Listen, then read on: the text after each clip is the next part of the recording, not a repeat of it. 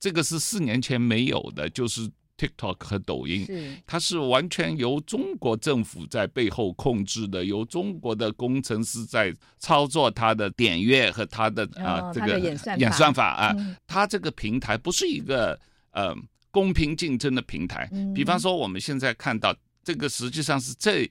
两三年在台湾特别流行的啊，大概有五百万的台湾的年轻人是重度使用这个抖音 TikTok 的这个使用者。据说、传说、听说、谣传、耳闻，天哪，我的世界怎么都是这种讯息啊？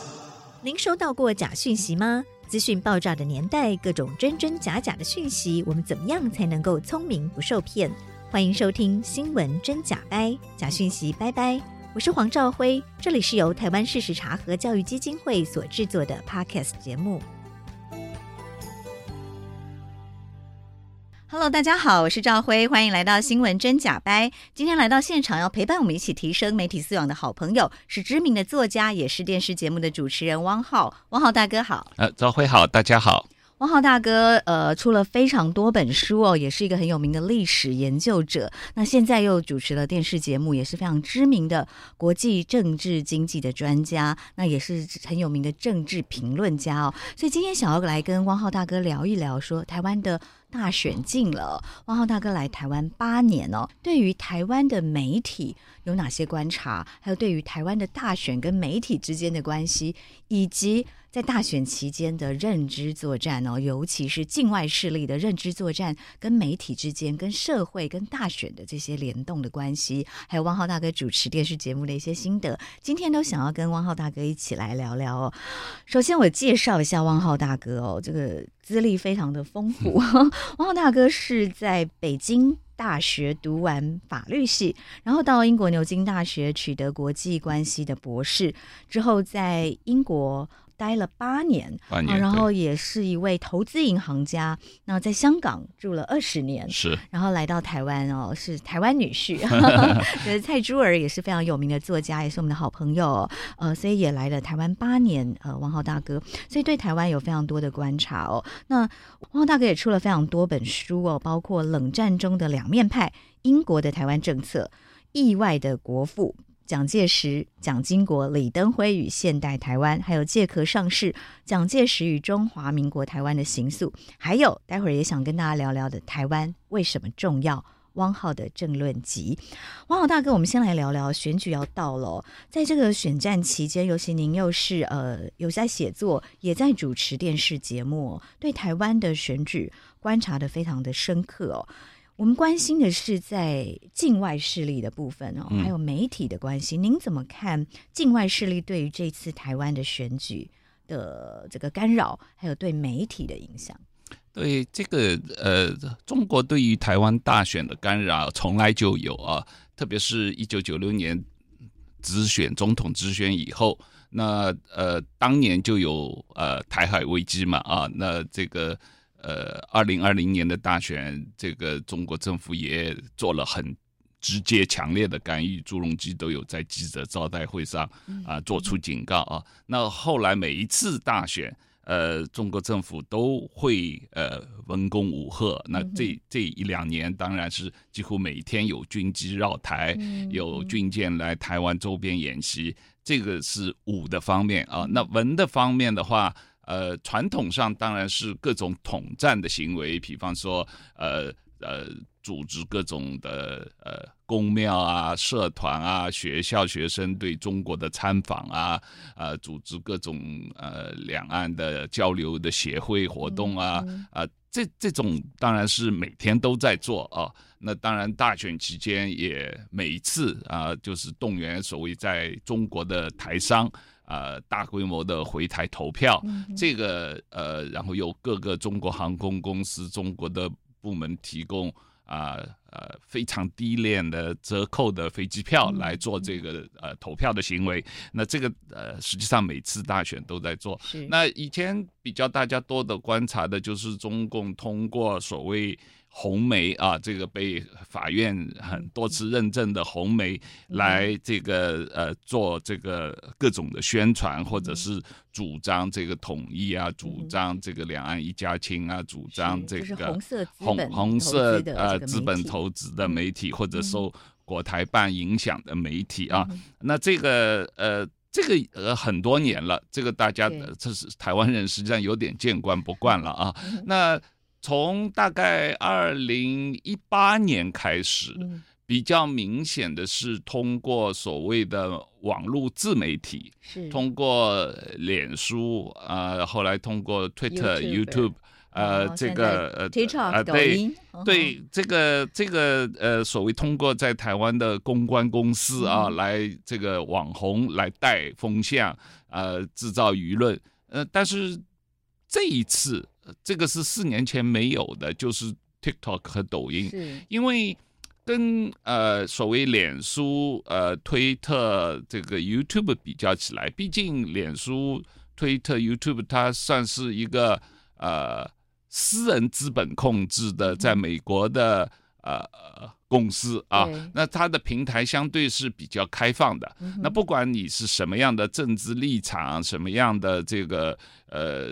蓝绿意见，呃，你都可以在他们的平台上自由的呃发表啊，呃，大家有一个比较公开的竞争的这样一个渠道。但是 TikTok。呃，和抖音不一样，它是完全由中国政府在背后控制的，由中国的工程师在操作它的点阅和它的啊、呃、这个演算法，啊，嗯、这个这个这个情况就是说，它在它这个平台不是一个呃公平竞争的平台。比方说，我们现在看到这个实际上是这两三年在台湾特别流行的啊，大概有五百万的。台湾的年轻人是重度使用这个抖音 TikTok 的这个使用者的，因为抖音啊、嗯、跟 TikTok，TikTok、嗯、是一再强调他们跟抖音是切割的。嗯，然后这个就汪浩大哥，您对中国的了解，嗯、您来自中国，哈，对。那边的市场，然后对这边的政治局势都非常的了解。这个呃，抖音和 TikTok 本质上是一个公司两块牌子啊，嗯、它这个 TikTok 算是在中国以外的。呃，一个一个一个一个社交平台是是让大家用的，但是呃，国内叫抖音，中国以内叫抖音嘛，嗯、但是它是同一家公司啊。是，但他们一直强调说海外的跟中国但是但没有，但是它的背后的工程师总控制中心都是在北京啊，所以它所有在北京工程师完全是可以看到 TikTok 上面的内容，也可以呃操控这个 TikTok 上的演算法，所以这个这个是。纯粹是在对外 marketing 部分，这个就是市场营销部分，他是在美国雇了一些在美国的美国人，呃，像美国的呃或者美呃中国以外的，是呃全世界来推销他的这个平台的时候，用了一些老外，用了一些外国人来做这个门面啊。那这个呃，但是它的最终的 database，它的这个资料库。它的整个这个呃这个这个 server 存放的呃资料库的这个呃 server，然后它的这个所有的这个工程师操作的这个呃工程师全部都是在北中国的呃，然后它当然所有的中国公司里面都有党支部，都要接受党的领导。所以这个部分，请王浩大哥也跟我们的听众朋友说明一下。对，这个这个，因为尤其像这种社交平台。在中国政府的眼里面，它就是一个党的宣传工具，所以它必须百分之一百的接受党的领导。所以它的整个公司虽然理论上来说是一家私有企业，但是中国政府法律已经有规定，即使私有企业，像阿里巴巴也好，像腾讯也好，像抖音也好，呃，抖音的母公司叫字节字节字节跳动，呃，像百度也好。他们都是有内部，都是有党委会的，都是有党的领导的。那当然，党委会是一个什么样的？但是，但是富士康呃也是有党委会，富士康里面有十六个党委会啊，有有四万多个共产党员啊。那所以他是有党的领导的。那党委会的角色就是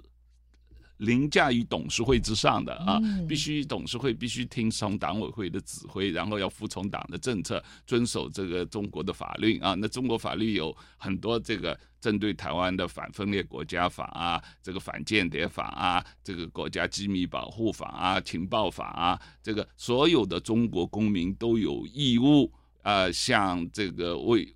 因为中国政府的需要，向中国政府提供情报、嗯、收集情报、嗯、啊，然后要有义务向反间谍，要反这个呃可能这个损害中国国家安全的。那所有中国公民也有义务要反对分裂国家，反对这个呃颠覆政府啊。所以从这个意义上来说，呃呃，这个抖音这个这家公司，它是百分之一百由中国共产党控制的。所以他在这个实际运作中，当然是要执行党的任务。那这个任务在过去几年中，这个从四年前美国大选，他们在非常积极的参与了美国大选，到现在这两年非常积极的参与台湾的选举。呃，这一点是是。二零二零年那一次台湾大选时候，我们没有碰到过的状况。是是，就王浩大哥刚提到这个党委部哦，他的党委会，嗯、党委会，啊，党委会他的位阶还高于董事会哈，所以这个也是抖音这样的平台为什么我们要特别留意的地方。那也为什么它是跟脸书、跟 Google 这些平台不一样的地方，对，对不对？因为脸书、Google 什么，它虽然说是美国公司，但是它。是一家私人企业，对，他追求的最多是商业利益，他是，呃、它是商业利益，对对，它它有受中国政府影响，也受美国政府影响，但是他目的是挣钱，是是对，对，所以他本身是一个呃所谓的这个意识形态或者是一个呃政治立场。中性的一个一个一个社交平台，他他在平台上，他在平台上有有有反对以色列的，有支持巴勒斯坦的，有反对巴勒斯坦的，支持以色列的，有这个支持俄罗斯的，有反对乌克兰的，有支持乌克兰的，有反对俄罗斯的，都有啊。这个有支持国民党的，有支持民进党的，都可以。呃，他们只要你下广告，我就给你登 啊！你你愿意上面发东西，我就让你登。呃，这个是一个某种意义上是一个公平竞争的平台。那当然，每个人因为演算法的关系，有个人喜好的关系，它形成了强烈的同温层啊。每个人看到的好像都是我的同温层的东西被推波过来，这个是他演算法的结果，它并不是针对某一个呃。政治的意见就是你，他的目的是为了要让我们可以更粘着，呃、对不对？更喜欢这个平台，呃、然后更常用，你更多的同温层在看同样的东西。对，但是他不会有特定的，它不会有特定的政治的立场。对，嗯、这个这个是跟中国的控制的社交平台不一样的地方。对，这就是为什么我们要特别留意抖音，嗯、也是为什么全世界都特别留意 TikTok。对，为什么印度政府全面禁止抖音，然后美国政府和美国各个州都不断的在跟抖音做打官司，不断的起诉抖、嗯、呃 TikTok，呃，然后这个像类似其他国家，加拿大最近也是对。TikTok 做了很多的限制，不允许呃加拿大政府的呃这个雇员使用抖音，在这跟台湾政府有同样的规定啊。嗯、实际上，好多国家都有类似的规定。嗯，是，这也是哦，为什么呃我们在台湾哦，对于中共的认知作战会也要特别留意哦，就包括这样的社群平台，它其实就就是呃相当程度。主宰了年轻人的想法，哈，但是他其实背后又有很特定的为党服务、为共产党服务这样的呃宗旨哦。嗯、那因为台湾可能有些人会觉得说，我们一直在谈中共对台的认知作战，嗯、可是美国不也在对台湾做认知作战，或对全世界做认知作战吗？是。那为什么大家要特别对中共的认知作战提高警觉？是这个，刚才我已经讲到了一个最本质的差别，就是呃。美国呃认知作战，你是很明显的能够知道它哪来自哪里，因为美国政府控制的或者美国政府拥有的媒体是非常少的，大概也就是呃美国之音呃自由亚洲电台有受一些影响，呃其他就没了啊，因为其他的媒体无论纽约时报啊、CNN 啊、刚才讲的脸书啊、Google 啊，或者是这个 Twitter 啊、这个 YouTube。都是私人企业，美国政府常常拿他们没办法，美国政府并不能够叫他们可以登什么，不能登什么，要下架什么或者不要下架什么。所以这个呃，这些这个社交媒体也好，这些呃呃呃社社交平台、社群平台也好，他们是一个某种意义上是一个私人企业。当然，你可以说它是代表资本的利益，因为他追求的是商业利益啊。呃，但是他并不对于这个呃这个在他平台上的内容做呃审查，除了啊、呃、明显的所谓呃仇恨言论、仇恨言论或者暴力或者色情的东西啊，那这个是呃更更多的是某种是道德意义上的一种审查啊，嗯、那而且是要非常的明显的这种东西，他们才会把它下架，或者是做一些警告。那这个这跟中国共产党控制的媒体，如果你看中国的党章、宪法和各种对于媒体的法令。他们是白纸黑字写的，所有的媒体都是党的宣传工具啊，就是把它作为党的意识形态和政策的宣传工具来对待的。这个跟呃呃西方的媒体、西方的社交平台完全不一样。是因为有说在这个呃大的机构里面都要有这个党委会，嗯，哦，所以其实我们说中国官媒，嗯，其实相当程度上是不是只要在中国的媒体？其实某种程度的官媒都是，对呀、啊，中国没有自由媒体，因为这个这个中国政府是不允许有自由媒体的，所有媒体都是党的宣传工具，都要受党的领导。不只是中央电视台、呃、是官媒哈，所有的中国媒体其实对，对所有中国媒体不不管是报纸、电台、收收音机还是还是网络平台，呃，都是官方啊、呃、媒体。除非你是在所谓这个自媒体的个人做的一些这个 YouTube 的节目啊，或者个人做的这个这个这个放在抖音上的一些个人做的节目，他们可以说是不受呃是是是不是官方的这个呃。呃，喉啊 喉舌，但是他们的内容是受这个平台审查的。嗯嗯，是，所以其实除了抖音啊，大台湾人也很常用微信、微博，嗯、对对不对？其实也是要提高警觉。对，一样的东西，因为。呃，当然这两年实际上微信、微博大家用的呃不是原来那么多了啊，这个更多的是跟在中国的朋友的一些联络上的东西。但是有有些老人还是比较习惯于接受微信、微博上的信息，那他们也是完全是因为他们本身微信、微博上的信息的来源也都是中国官方媒体发出来的，因为你只能转播。啊，新华社的文章，你只能转播人民日报的东西，你只能转播中央电的视台的内容，所以呃，所以它的这个内容是不太可能有有这个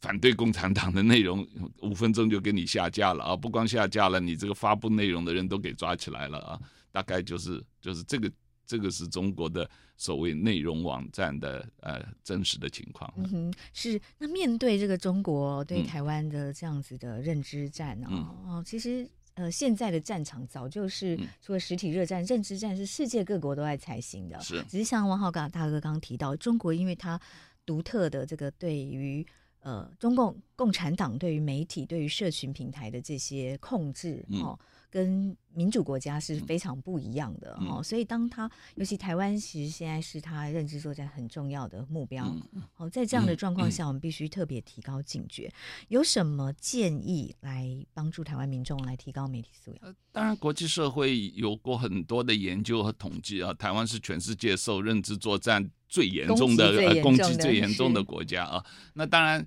呃。攻击多了，我们自然也产生一定的免疫力啊。就像我们这个疫苗的问题，如果你这个 COVID-19 每 每年都得得过很多次了，这个大家慢慢也有一定的免疫力啊。所以呃，最重要的就是每一个对于这个呃社交平台和呃使用者，每一个看媒体的人都应该自动的呃对内容有一。定的呃存疑性，就是你不管你是习惯看哪一个呃报纸也好，哪一个网站也好，哪一个社交媒体的这个脸书内容也好，或者是习惯看这个呃抖音的内容也好，你都先要有一个存疑的心态，然后。尽可能的去自己主动去做一些查证，嗯。啊、呃，当然这个查证呃需要花一点时间，也是不是那么容易，因为很多人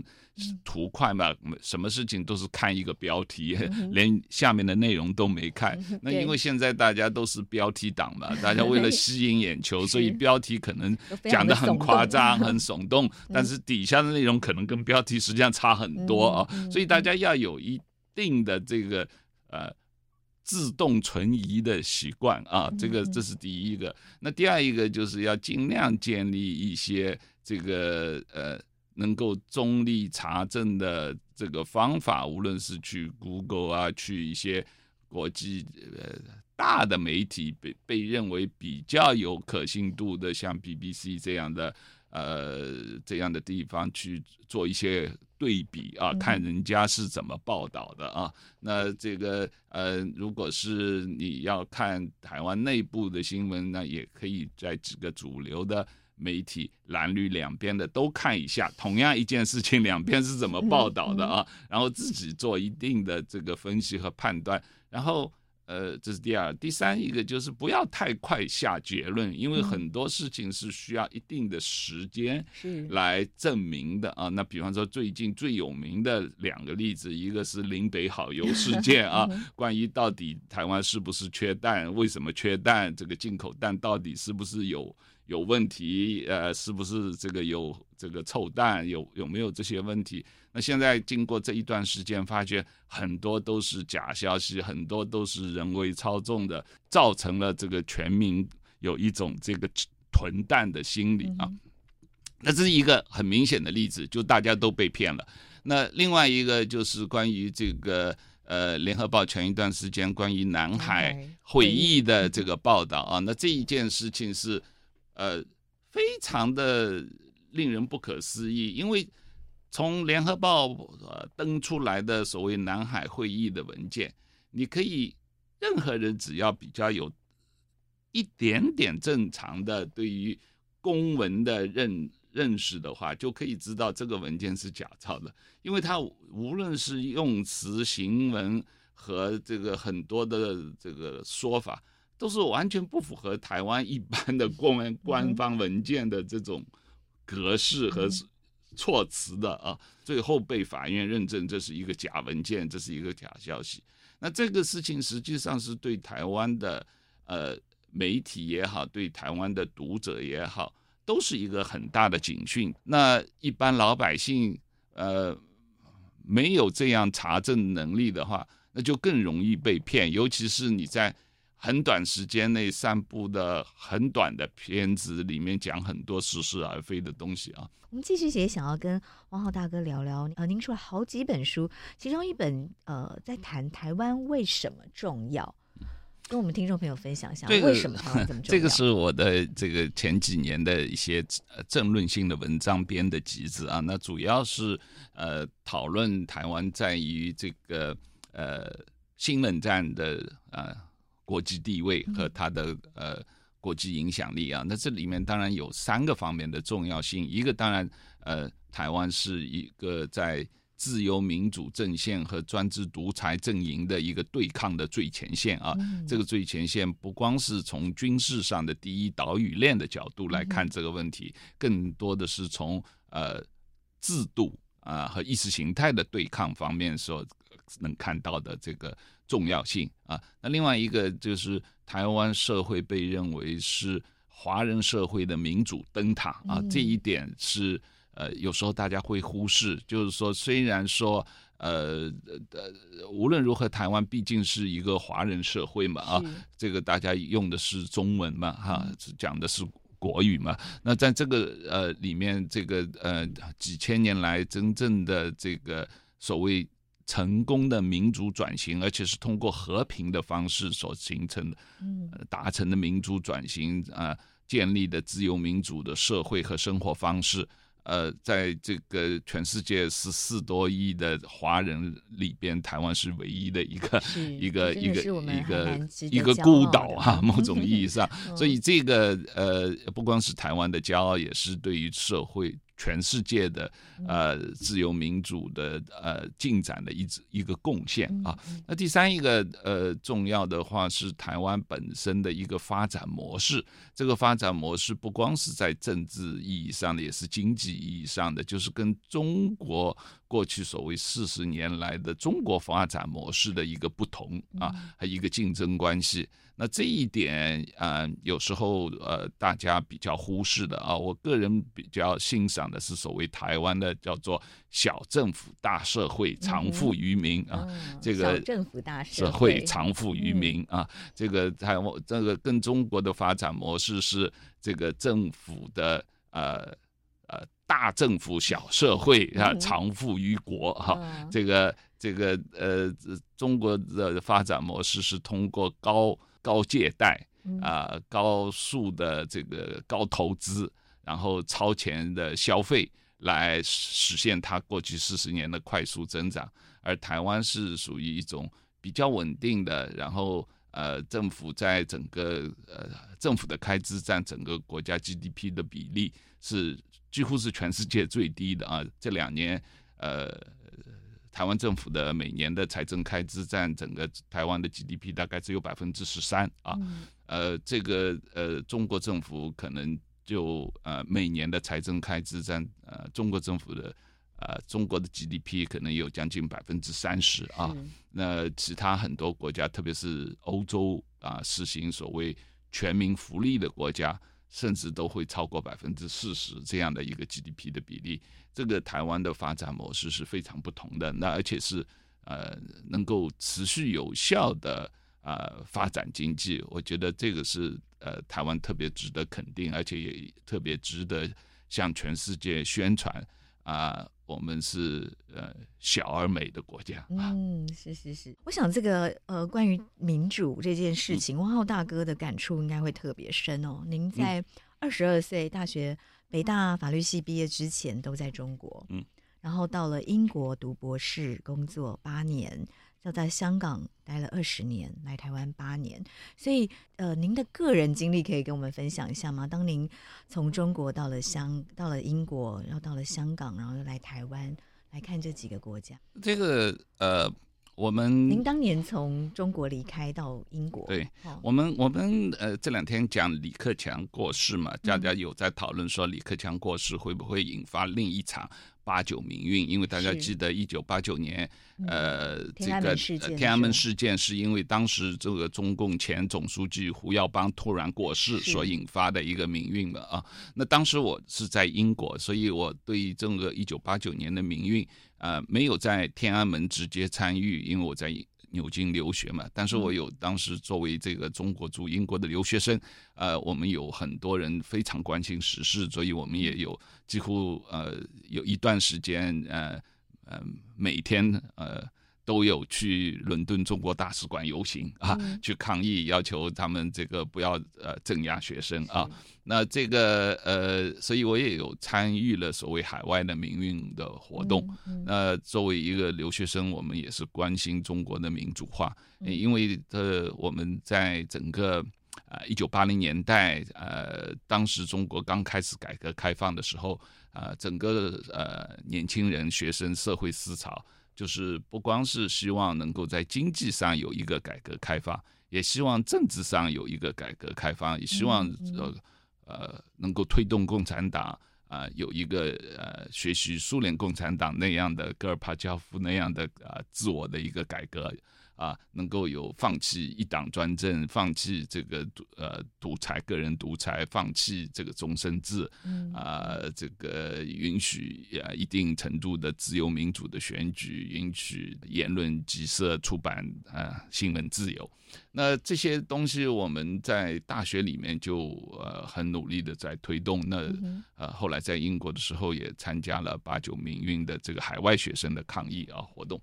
那呃，在这之后，后来呃呃很多年以后就去香港工作。当时我是在做这个金融的啊、呃，主要是做呃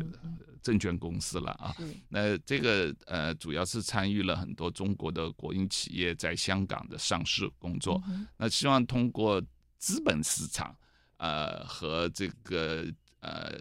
金融市场的改革开放。来推动中国的经济跟国际社会的接轨啊，嗯、那呃，但是做了呃二十年以后，发觉这个情况越来越恶化，就是呃，中国虽然是呃全球化最大的受益的国家，但是它并没有能够啊、呃、通过经济改革开放来促使中国的政治的改革开放，嗯，而而反过来，共产党利用了全球化的。利益使得这个一方面，这个使得这个贪腐啊横行啊；另一方面，使得在呃党国的经济实力强盛了以后，反而他们利用这样的经济实力，向全世界推行中国的一个独裁政治、独裁政治的管理模式啊。就是说你在发展的时候，第一，你是不是以牺牲很多很多的广大的呃。基层人民的利益，就像李克强说的，中国有六亿人，每个月收入不到一千人民币啊，你有用这样的牺牲啊，造成的中国的严重的贫富差别啊，贫富分化。虽然说过去四十年中国经济发展的速度很快，但是呃，顺便说一下啊，在一九六零年代到一九八零年代有三十多年，台湾的经济速度。一点不比中国经济发展速度低啊！嗯、台湾当时所谓亚洲四小龙也是有这样高速的发展啊。不管这样，即使说中国过去四十年的发展，它第一个根本原因是它政府大量的积累债务，嗯、整个国家的这个呃呃负债率非常之高啊，所谓杠杆率。嗯、那我有前两天有在另外一个演讲场合上讲到一个数字啊，从一九七八年到二零二二年啊，四十五年期间，中国的 GDP 增长了三百三十倍。嗯，很厉害。但是同一段时间，四十五年期，嗯、中国的货币供应增加了两千三百五十倍。两千三百五十倍。嗯，也就是说，它是通过大量投放货币，是。造成通货膨胀，是。造成土地价格暴涨，嗯、来创造所谓的财富。而是呃，而是有积累了大量的债务，嗯哼，所以现在中国的债务跟 GDP 的比例是百分之三百，嗯啊，在世界上属于非常高的位置啊。一个这么高的通货膨胀哦，会让社会中低阶层的人生活非常的困难。是啊，所以就是说，呃，李克强说这个，呃，大家说为什么中国老百姓说要怀念他？因为他讲了一句真话。这句话也不是什么了不起的，是官方统计数字公布的，就是中国十四亿人里面有六亿人人均收入入每个月不到一千人民币。嗯嗯，他讲的是一个官方公布的数据，根本没有什么了不起的，他只不过公开讲了这么一个数据，中国人民就感恩戴德，觉得很了不起，很伟大啊。那这很讽刺嘛。是，所以他其实并不是。哦，大外宣说的这个共同富裕，对，对不对？其实十四亿人里面，将近一半有六亿，嗯、他每个月的收入是低于一千人民币，是哦，是现在大概四千块四千多人台币，台币对对，对所以这个可能在在在台湾或在中国的富豪里面，一餐就吃掉这样的钱。哦、是啊，有六亿人口，每个月还赚不到这样的收入，几十架飞机来绕台。几次？你花的钱，你得花多少油钱？嗯、你得花多少飞机折旧？嗯、你得训练多少飞行员？这点钱你如果给这些中国农民分一分的话，也许他就有很多这个呃呃这个小学生读书就不用钱了。嗯、呃，可是他还是穷兵黩武啊，他愿意造航空母舰啊，他愿意造飞机啊，然后他每天要使用啊，每天来威胁台湾啊，所以完全是这个独裁政权的本质造成的。嗯哼，是我我觉得呃，汪浩大哥哦，就是是用很呃有力的数据哦，告诉大家中国的现况。一般台湾的媒体哦，我比较不喜欢的状况是，其实台湾对于中共的报道常常限于两极。一集就是过度吹捧，然后什么事都好棒，然后非常的繁荣，非常的发达。当然，中国在很多方面的进步是大家都看得到的。嗯、然后，另外一方面的媒体，它就是极力的。贬低中共，好像所有的一切都不值不屑一顾，嗯、但其实也不是这样，因为就是像您说，他这这四十几年来，他确实有很大的增长，是。哦，对，但是他同时有很多的问题，那所以我们要用最真实的状况，很平衡客观的来看中国，我们才才能够知道说，哎，那台湾跟中国的关系接下来应该往哪些方向来前进哦。嗯，那刚刚在跟王浩大哥聊的，我就说，那从这一路过来，我不知道像您自己回头看，在中国境内呃生活的这二十二年，您自己会有什么样的感觉？您以前在中国的时候，会感受到不自由的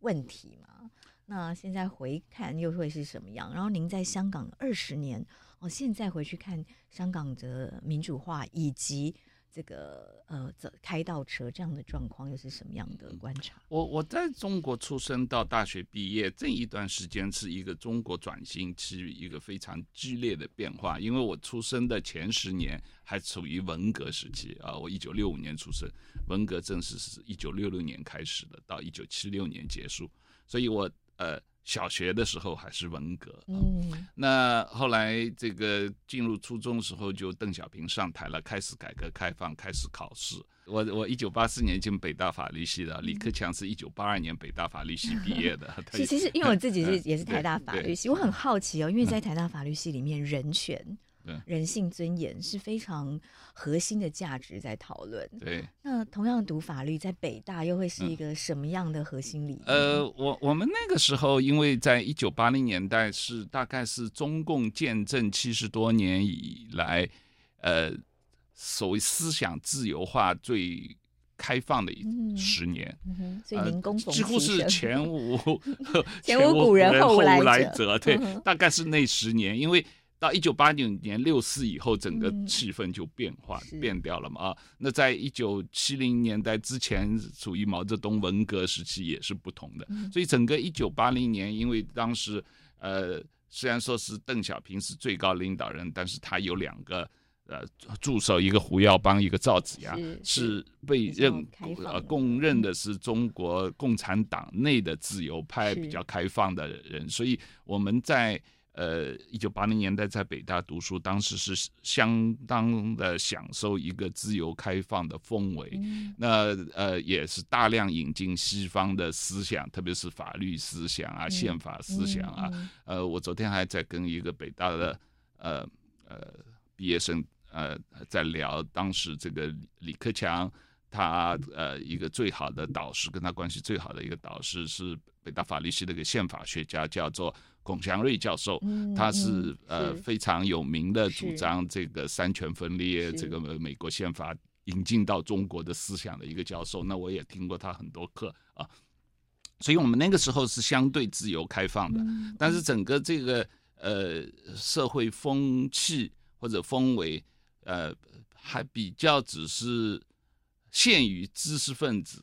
大学呃，主要是北大这一小块地方，非常精啊，非常的精英的一个情况，还并没有真的深入到社会的各个阶层啊。那呃，当然，另外一方面，当时中国整个经济还是处于一个刚刚起步的阶段，这个呃，外国投资还相当有限，那呃，私人资本也相当有限。所以，整个一般老百姓的衣食住行也几乎完全控制在呃国家手中啊。那现在经过四十年，这方面呃政治上啊、呃，整个学术上或者是社会风气上，反而是后退了，比一九八零年代自由化的气氛要后退很多啊。当然在，在呃经济上。在呃生活上，可能呃自由度或者这个富裕程度要增加很多啊。嗯、但是呃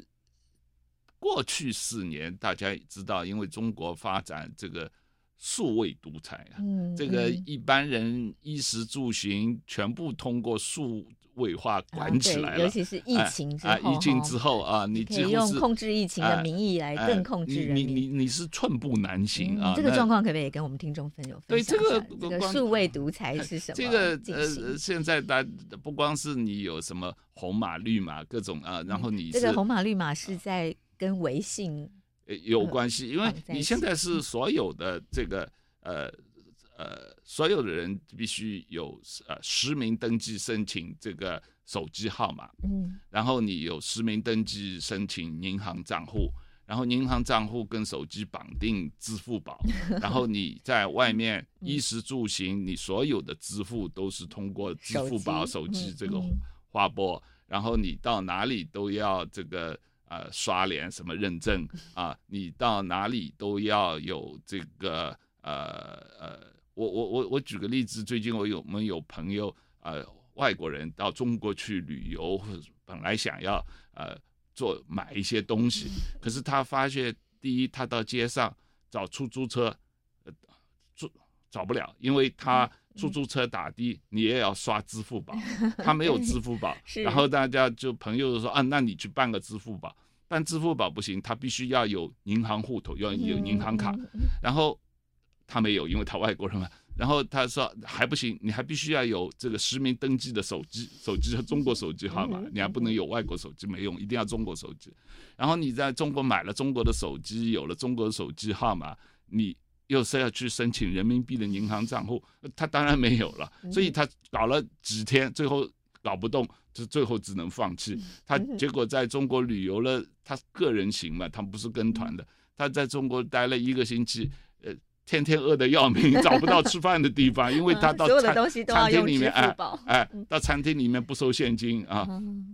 所以这个在外面街上找不到这个交通工具，只能靠走路啊。这这真的就是说你这个数位呃数位控制呃呃视力极致，然后你到哪里街上全部都是镜头，全部给你照的死死的，所以你现在几乎是没有办法。没有逃，没有办法逃脱这个天网哈。对，你想要这个与世隔绝都不行。嗯，所以所以一举一动都被手机监控，被路上的监视器监控。然后手机就是绑着你的个人资料、信用卡号码、银行账户。是，哦，所以就是数位的监控是非常的严密哈。是。对，所以在这种状况下，这个人民的生活当然有便利，但是也蛮可怕的。对，这一开始大家都很欢迎，觉得很便利，可是外面来的人就觉得非常不方便啊。是。然后久了以后，一般人就发觉，哎，实际上很不方便，因为你真的是呃。一言一行全部被都被掌控，呃，老大哥在后面看着你啊。是是是，所以从中国现在这么这么严密的这个数位监控来看呢，嗯、您觉得有什么要特别提醒大家？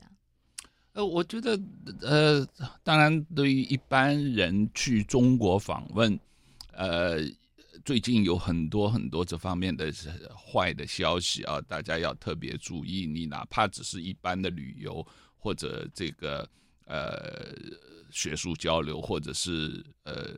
投资的这个做生意啊，那呃举个例子，大家也知道，一个是李明哲、李梦居和富察的例子，嗯、特别像李梦居的情况，李梦居实际上是一个新竹的科技公司的员工，嗯、他当时去中国只是因为要拿一些商品去跟他们公司在中国深圳的同事开会啊，而去了深圳。然后从深圳回香港的路上，在海关就被抓了啊！然后从他包里面收到一些他在二零一九年反送中的时候，他过境香港，在街上别人给他的，他拿到了一些呃反送中的宣传品，被被这个中国海关收了收到了，呃，就找了一个理由把他判刑，关关了两年多，然后又剥夺政治权利两年，所以他。即使从监狱里面放出来，两年也不能回台湾，只能在中国啊，所以整个前后待了四年。那复查，呃，这个因为他在台湾的出版品不是他写的，是他作为编辑，哎，出版社编辑出版东西，被中国政府啊拘留调查，指控他是这个呃煽动分裂国家罪啊。那呃现在已经被拘留了七个多月了，还没有起诉。还没有判刑，还不知道最终会以以一个什么样的罪名来处理他啊。嗯，而且他是被断绝一切对外的联络，他没有，他家属也不能见他，七个多月见不到他，律师也也不能见他，所以实际上我们连他到底生活的状况怎么样，并不是很知道啊，因为没有人见得到他嘛。嗯、那呃，也不知道他到底对他的调查进行到什么程度了，嗯、有最后会以一个什么罪名判他多少年，会这个允不允许他回台湾？因为他太太和两个小孩都在台湾嘛。呃，这个当然对于台湾的出版界有非常大的打击啊，这让大家非常的担心。那最近还有一些情况，就是很相当多的台湾的学者在被北京啊中国的有关学术机构邀请去做访问的时候，过海关被特别的盘查啊，特别的搜查他们所携带的手机、电脑和这个这个呃文件。呃，那呃有一前两年有几个所谓蓝营的学者。都被中国以间谍罪给判刑了，给关了几年，到现在还不知所踪啊，这个没有下落。那也所以就是说，中国呃，因为中国这这哎，今年七月一号开始，所谓这个反间谍法又呃加紧了刑责嘛啊，这个而且扩大了解释，所以任何人在任何的。对于中国的资料啊，什么，无论是你是商务的，或者是经济的、文化的、啊军事的、政治的，任何的资料你取得，都可能被当作间谍来处理啊。所以，而且要全民举报啊。所以在这种情况下，实际上去中国是蛮危险的，因为你不知道你什么时候踩了哎踩了红线，而且你不知道你手机上所带有的 Line，手机上有的脸书，你手机上有的 Twitter，你啊你你你的 App 有没有触犯到谁了啊？这个没有标准的，因为没任何人都可能在一个很不经意的状况下踩到了一个红线啊，嗯、所以我我觉得这个问题对于一般台湾人去中国交流。要要特别小心。我朋友有去中国时候，我每次都跟他讲：你去之前，你把你手机里的东西全删掉啊，嗯、最好不要，带最好买一个新的手机。哎、是是是，哎、这个是在台湾就是享有言论自由的大家比较难以想象的，嗯、所以也就很有可能在不小心就触犯了底线。像我们今天的节目，绝对是触犯了那条底线。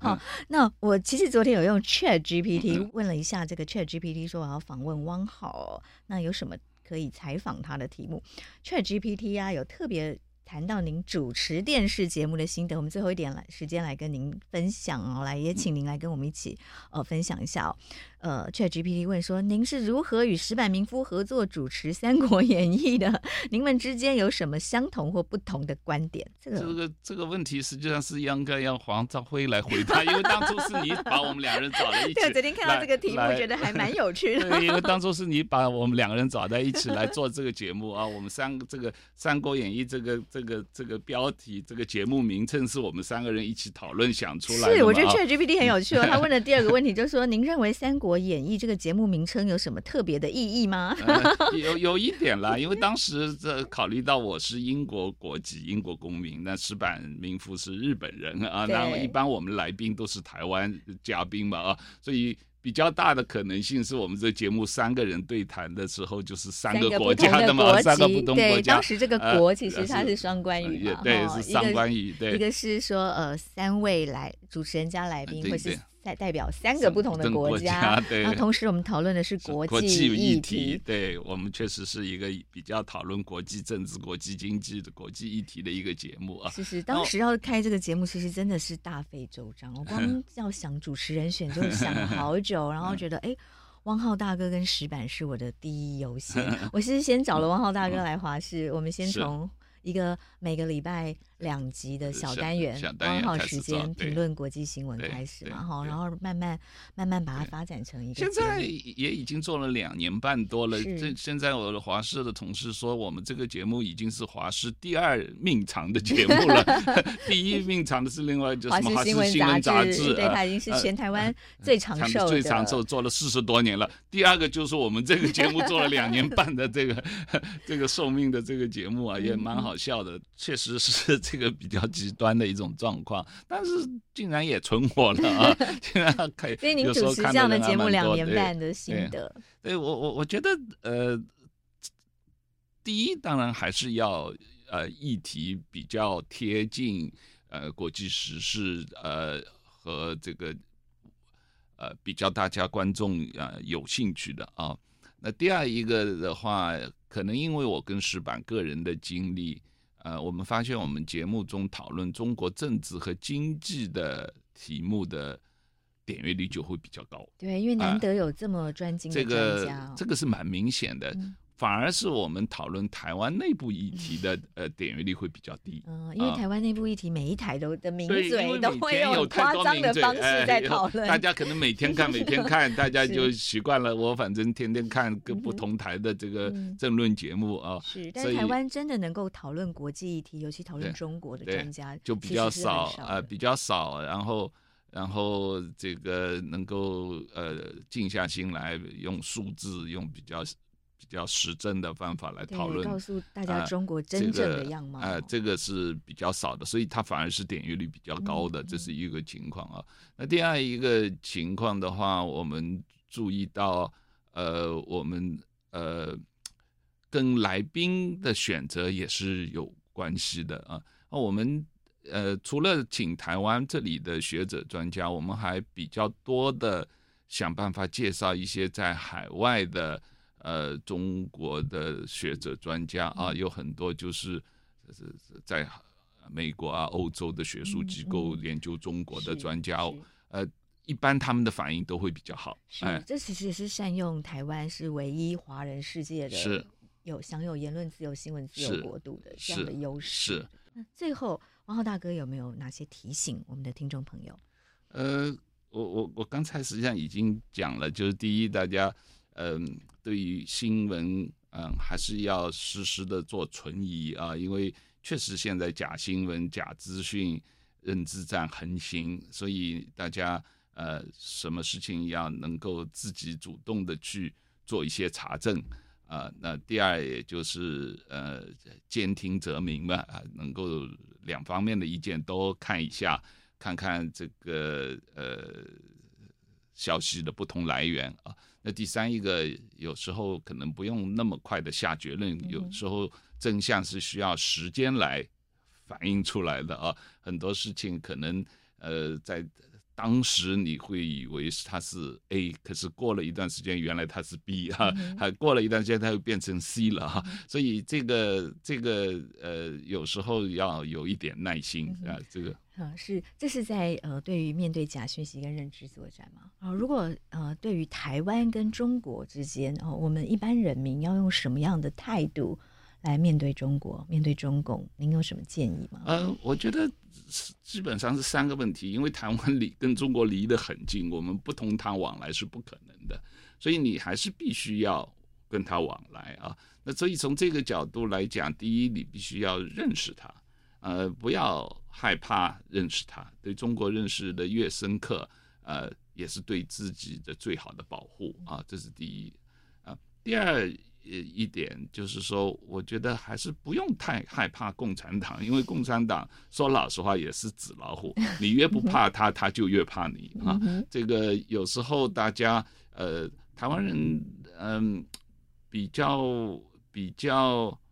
是。也许是温良恭俭让吧，可能有时候在对于共产党的态度方面过于谦卑啊，大家觉得好像这个好像觉得这个他们那么强大，我们这么弱小，这个我们似乎真的是不能惹他啊。但是实际上并不是这样啊，因为有时候不光我们是有强大的呃民主阵营的同盟，而且呃说老实话，我们的。我们的自由思想的力量，这个力量是超过这个啊、呃、飞机大炮的啊。那这是第二一点，第三一点的话，呃，我觉得分散风险是呃永远的投资的真理啊。那这个投不光是在投资方面要分散风险，贸易方面要分散风险，呃，你个人的资产安排也好，呃，这个学术安排也好，各种安排都有一个分散风险的问题，所以我们不能够过度依赖中国市场。所以这两年，嗯、呃，蔡英文政府也不断努力的推动新南向，嗯、台湾呃分散对于。呃，中国的依赖度，依赖度，这个多向这个东南亚投资，向美国投资，向欧洲投资，这也是也是对的啊。这个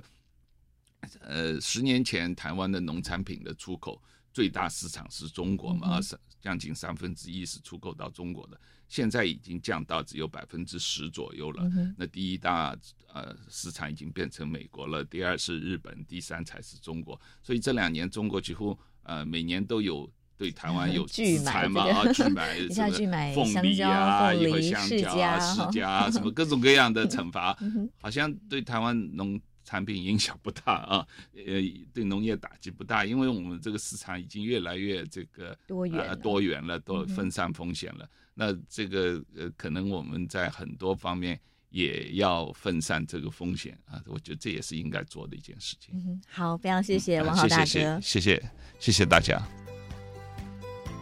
谢谢收听《新闻真假掰》，这里是由台湾事实查核教育基金会所制作的 Podcast 节目。我们将陆续邀请各行各业的朋友来畅谈媒体议题，陪您一起增强对假讯息的抵抗力，让我们都能和假讯息说拜拜。欢迎您订阅留言，告诉我们您的意见和观点。如果您喜欢这个节目，别忘了给五星好评，也帮我们多多分享哦。